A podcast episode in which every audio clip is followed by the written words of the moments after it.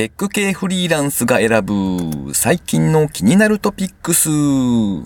どうも。S です。えーこの番組ではですね、フリーランスのエンジニアである私 S が最近気になったニュースや記事をサクッと短く紹介しております。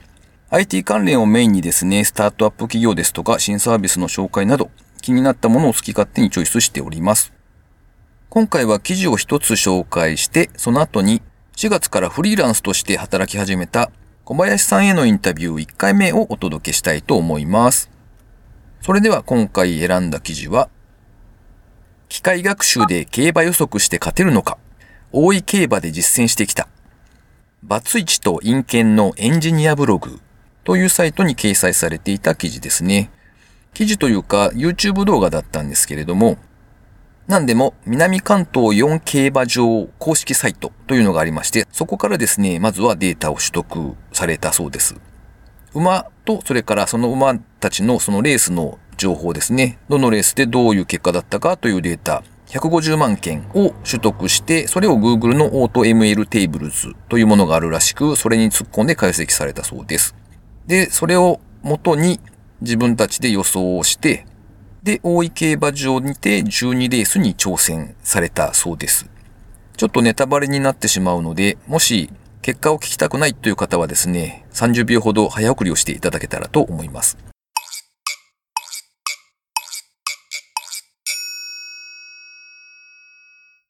結果としてはあまりよろしくない状態だったそうで、終わった後に検証されていたんですけれども、モデルとしてはだいぶ良かったよねっていうことだったんですけれども、お二人がその馬券を買うときにですね、僕もあんまりいいというか全然詳しくないんですが、単勝だとかあの三連複とかですね、よくわかりませんが、なんかいろいろこう買い方があるんですよね。で、そこの買い方については、その場その場でこう、今回はじゃあこれにしてみようとか、次はこれにしてみようみたいな感じで結構バラバラだったので、その買い方が良くなかったよねという反省だったそうです。そして次回は収益の最適化を狙うということをおっしゃっていたので、え次回がちょっと楽しみだななんて思っておりますけれども、個人的にはですね、あんまりギャンブルというのはしない人間なんですけれども、結果がどうなってるんだろうと思ってすごく気になってですね、ちょっと見てみました。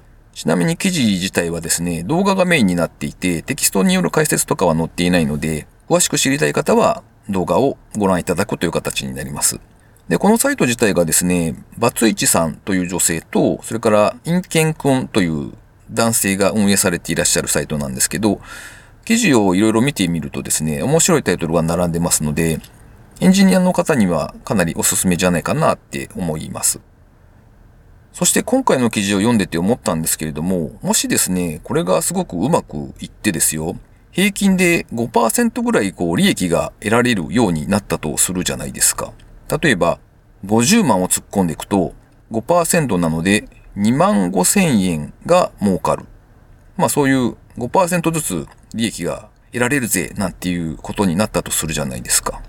で、完全に虎の狸の川山用で、エクセルを開いてですね、計算してみたんですけど、複利の効果があるので、これをですね、15回繰り返すと、あっという間に100万円をオーバーするんですよ。そしてなんと、62回やると、1000万円オーバー。で、レースはですね、どうも1日12レース、もしくは10レースぐらいらしいので、これがうまくいけばですよ、6日で1000万、ヤッホーイみたいな形になるなぁなんてことをちょっと思ってました。で、じゃあさてさて、それで仮に、おもう働かなくても大丈夫だぜってなった時に何をするかというのが多分大事なんですよ、きっと。うんうん。っていうことで、みんながみんなですね、よーしって言って、ネットフリックスとか Amazon プライムビデオとかをですね、ずっと見るだけの人たちになってしまったりするとですよ、地球が腐敗してマゾーンが地球を侵略することになっちゃうので、できれば皆さんも宇宙海賊キャプテンハーロックを目指していただけたら、なんてことを思っております。何が言いたいのかよくわからなくなりましたが、まあ、そんな感じで楽しい記事でした。ありがとうございました。では、小林さんへのインタビュー1回目をお聞きください。今回は、えーゲストの方に来ていただいております。えーフリーランスの小林さんです。小林さんよろしくお願いします。はい、よろしくお願いします。えっと、小林さんの、まあ今のお仕事というか、なんとなくこう、簡単に自己紹介をお願いしてもいいでしょうか？わかりました。えーっとですね、今は、うん、くくりになるとフリーランスになるのかなっていう感じで、はい。えっ、と、前職、あの、メーカーに勤めてて、うん。えーそこで営業をしてたんですけど、はい。えっ、と、それを3月末に退職して、えっ、と、4月からフリーランスっていう形で働いてます。なるほど。えっと、お仕事的には割とい。ろんな分野というか、あの、開発もやったりとか、あと、ホームページというか、サイトの制作みたいなこともやってらっしゃるんでしたっけ？そうですね。まあ、サイトの制作したりとかっていったところで今、うんちょっと仕事もらってるって感じですかね。な、なるほど。あの、実は、えっ、とですね、青空 FM という、フォルテさんという方が。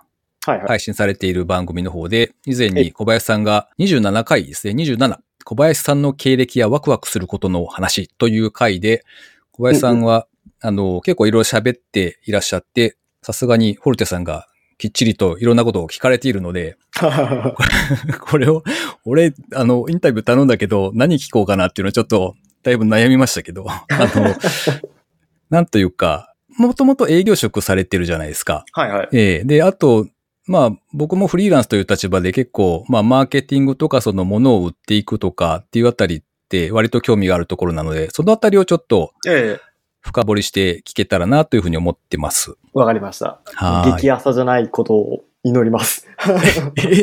僕がめっちゃ、僕がめっちゃ浅いかもしれないので、営業についいやいやいて大丈夫だと思いますよ。全然そんな。深い話ができればいいなと思います。はい。えっ、と、今、じゃあ現在っていうのは、その、お仕事自体は、前のその、会社で働いていた頃からのつながりみたいな感じでいただいてるっていう感じなんですか？そうですね。ほぼほぼそうです。なんか、割と、なんていうんですか、サイトの制作って本当にピンキリじゃないですか。はいはいはい。あの、発注する側も、受ける側もうん、うんうんはい。金額もろもろって、ええええあの、どうなんだろう。僕も結構、個人事業主でやっている知人というか、友人とかからええ頼まれてはい。やるんですけど、はい それこそ完全にボランティアな場合もあったりとか、はいはいはい。もしくは、そうですね。僕の感じだと、ワードプレスでワンサイト作りましたが、はいトータルでいただいてる金額って多分20万いかないような、その、ほうほう。だいぶよ弱い感じだったりとかするんですけど、えはい。なんか規模的にというか、結構時間かけて作り込む感じなんですか、今って？うーん、まあ、し内容によるんじゃないですかね。あの、まあ、何の目的で作りたいかによるかなと思ってて、で、うん基本的にはまあ、松竹梅提案するような形にしてますけどね。なるほどね。ちなみに、マックスでどれぐらいの金額になるんですか？そういうの。わかんない で、いや、僕もめっちゃ仕事するわけじゃないですけど、まあ今いただいてる中で、一番いただいたのが、まあ全部もろもろ込みで70万とか。おおなるほど。はあ、それだと割とやりがいがありますね。すごいな。そうですね。へえ。でも、となるとやっぱりコンテンツというか、内容も自分で考えて、取材的なこともしてみたいなところも含まれるんですかね。あそうですね。割ともうまるっとやっちゃう感じですね。うーん。まあもちろんそのクライアントに協力してもらいながらっていう部分はかなり多くはあるんですけど、うん。まあいわゆるディレクションの部分からって感じですかね。あ、なるほどうね。んなんか写真とかはどうされてるんです？写真はですね、まあ僕が撮る時もあるし、まうんあその、この前やった仕事は、あの、もうクライアントが結構写真趣味でやってて、おお。もう上手なんですよ。結構プロに近いレベルでやってたんで、まあそんなんはもう融通聞かせてもらってうん。やりましたけど。なるほどね。あの、いわゆるワードプレスで作っていくみたいな感じなんですかね。でしたね。うん。なかなかデザインとかもあるし、その裏側の、なんというか、使いやすいプラグインがなかったりとか、はいはい。いろいろ結構大変だったりしません？うん、結構大変っすよね。なんかプラグインに頼っちゃえば余裕やろうと思ってるのが結構 融通聞かなくてみたいな。はいはいはい。だから自分で作った方が良かったかもみたいなね。そうそうそう泥沼入っていくみたいな。で、さらにしてやり直すみたいな。結構ありますよね。そうですね。なんか今はその、基本的に物を作る部分っていうのはご自宅でやってらっしゃるんです？そうですね。自宅がうん。仕事場みたいな形ですね。うん。お客さんとの打ち合わせはそんなにはなくて。あー、と言っても、やっぱ月1回は。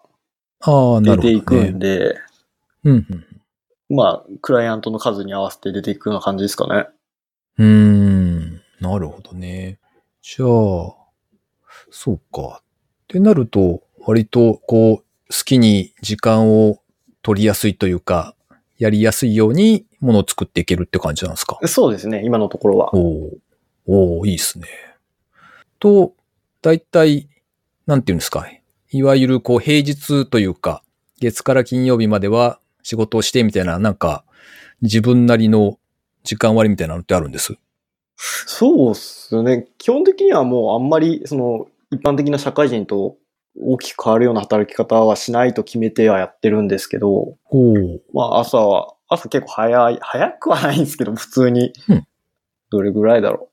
まあ7時過ぎぐらいに起きてご飯食べて、で、うんえっ、と、8時過ぎぐらいに、ちょっと体動かして、で、9時ぐらいからパソコン触り始めてみたいな。うーん。で、まあ飽きるまでやるみたいな感じですかね。おおなるほどね。うん。なんか並行してやってたりするんですか？その案件というか。あ、でも今は被って複数動かしてるって感じじゃないですね。なるほどね。なんかでも、それってあれですよね。その、うんうん。ドカッと作りますって言って、あの、うんうん。完成して納品してから、はこう、お金いただくっていうパターンだと、めちゃ辛くないですか？い。あの、キャッシュフロー的な話ですかね。そうそうそうそう。ああ、えっ、と、それはですね、あの、うんまあ、辛いんですけど、ある程度その、退職する前に貯めてた部分があったんで、あ、おおそれで回しながらって感じですかね。そうかそうか。じゃあ、あの、着手金とかなんか、そういうのは特になしで。そうですね。まだ取ったことはないですかね。まあ、話す、うまあ、その辺は前職でも結構お金の返しの部分をやってたんで、あ、ああ、そうか。うんうん営業さんだから。そうですね。まあ、案件によっては、じゃあ半額先にくださいねとか、うん、うん。まあ、分割で支払ってくださいねとか、そういう交渉していくかなと思うんですけど、今のところはへ特に心配してないですね。えあ、そうかそうか。へえ。となると、じゃあ次というか、その、まあ、一つ案件があると、しばらくはいいじゃないですか。うんうんうん。はいはい。で、次をどうするかみたいなところって結構自転車操業チックになりがちな気がするんですけど。そこっすよね、問題は。ですよね。で、そこがっすね、まあフリーランスって一言で言ってもなんかいろんなパターンがあるじゃないですか。はいはいえっ、と、なんていうんですかね。エージェントさん通してうん。常駐型みたいな形で働く。ああ、エンジニアだとね。うんう。んうん。だと、ある程度の期間はうん収入は見えてくるんでしょうけど、はいその一個の案件獲得していくような形だと、やっぱどうしても自転車操業的な部分避けれないですよね。うん確かにねうん、まあそれをどう考えていくかなんでしょうけど、うん。まあ、でもこの問題って多分、どんだけ強くなっても変わんないんじゃないかなって正直思ってて、まあ確かにね。うん、やっぱり先が見えないうん。って、どんなビジネスやってる以上は、あの、なんかよく言われるのは、うん、なんていうんですか、時間の使い方を大きく分けると3つに、3つで考えろっていう話があって、まあ一つうんうはその、例えば経理業務とかの、どうしてもやらないといけないやつはあるじゃないですか。ええ。まあそれはしょうがないとして一つとして、はい。で、今実際に来ている仕事でうんうん。取り掛かる時間と、あとは将来の種まきの時間にはいはいはい。使えみたいな話がうんうんうん。あると思うんですけど、そのあたりってなんかやってるんですか、そうですね。種まきの部分はしっかりしていかないといけないなと思ってて、うんまあちょっとこれはまだこれからの話になるんですけど、うんうん。今はその前職のつながりである程度その仕事が見込めてるっていうの部分があるんですけど、うん。じゃあそれをまあテコにしてその先も仕事を取っていかないといけないから、まあ、何か考えて動かないといけないなと思ってて、うん。まあどうしようかなって言って。いろいろ考えてはいるんですけどね。はいはい。うん。まあその自分の知らない分野のなんか集まりとか、その会合に顔を出していくっていうのも一つあるし、ああ、リアルな場にですか。ですね。うん。まあ実績として残っていった仕事を、まあ、うん。その公開できる公開できないはあると思うあ思うんですけど、あ、はいはい。うん、まとめてなんかこう、ポートフォリオ的なうん。やつを作っておくとか、なるほどまあ。単純に僕、その僕の技術的な部分にも、ちょっと、なんていうんですかね、その、勉強に時間を割いてうん伸。ばしていくっていうようなことをしないといけないなとは考えてますね。うん、なるほどね。今ちょっと話が出てたやつで、あの、割と、例えばエンジニアとかデザイナーの方々だと、オンラインの活動が結構多いと思うんですけど、はいは小林さんだと、そのリアルな場に出かけて、なんかこう、異業種交流会的なやつとかに行ったりしたことってあります、い。いや、今のところないんですけどね。あーそっかそっかないんですけど、い行こうかなあとあ、なるほど。は思うって感じですかね。ただ、多分ネットで、例えば SNS 使ってうん仕事取るとかよりかは、全然多分僕はそういうところに顔を出していった方が仕事取れるんじゃないかなって気がしてなるほどるんですよね。ね。うん。そうか、そうか。そうなんですよ。あの、ツイッターで、僕のそのフリーランスのなり方って、ツイッターでよく怒られるような なり方なんで、どういう、どういうどういうことですか？あの、なんですかね、その、いきなりこう、なんか素人がやんな的な。一回その修行としてどっかに勤めて、なんか力つけてフリーランスになればいいじゃんみたいな。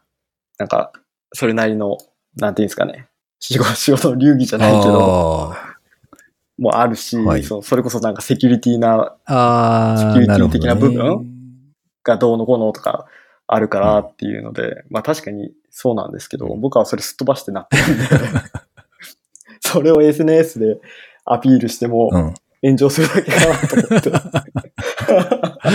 そうか。そまあまあまあわかりますけど、まあそのあたりはね、後から、あんまあ、あの、なんていうか、一番難しいのって、やっぱりその自分が持ってる価値をこうキャッシュに変える瞬間じゃないですか。うん、そうですうんね。だから、もともと営業やられてる小林さんだから僕全然なんか心配せずにその見てられるんですけど。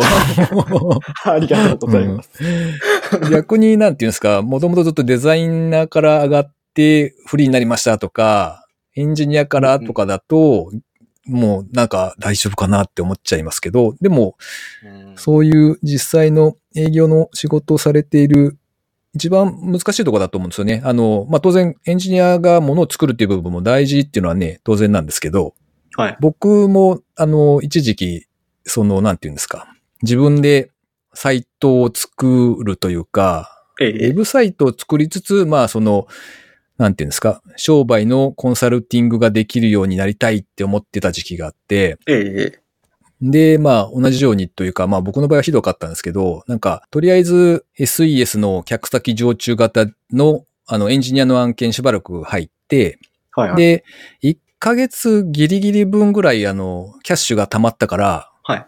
一回もうチャレンジしてみるとかって自分で思って、で、SES やめますって言ってやめて、はい。で、その1ヶ月間で、その自分でサイトの制作とかの仕事を取るぜって言って頑張ってたけど、はい。一瞬にして燃え尽きて、燃え尽きてというか、キャッシュがつきまして、あ、これダメだわって思って、簡単にこう、元の、その、やっぱり SES やりますって言って、はいはい。元の職場に戻るみたいなこともあったので、はいはい。えーそのあたりはやっぱり難しいよなっていうのは、そうですね。まあ、多分、あれですよね。なかなかやっぱ、やってすぐには成功しないとは思ってるんで、うん、まあ、まあまあ一年ぐらいちょっとやってみて、ダメだったら諦めたらいいかなっていうぐらいでやってますけどね、僕は。なるほどね。はいでも、諦めたらどうするんですか、その時って？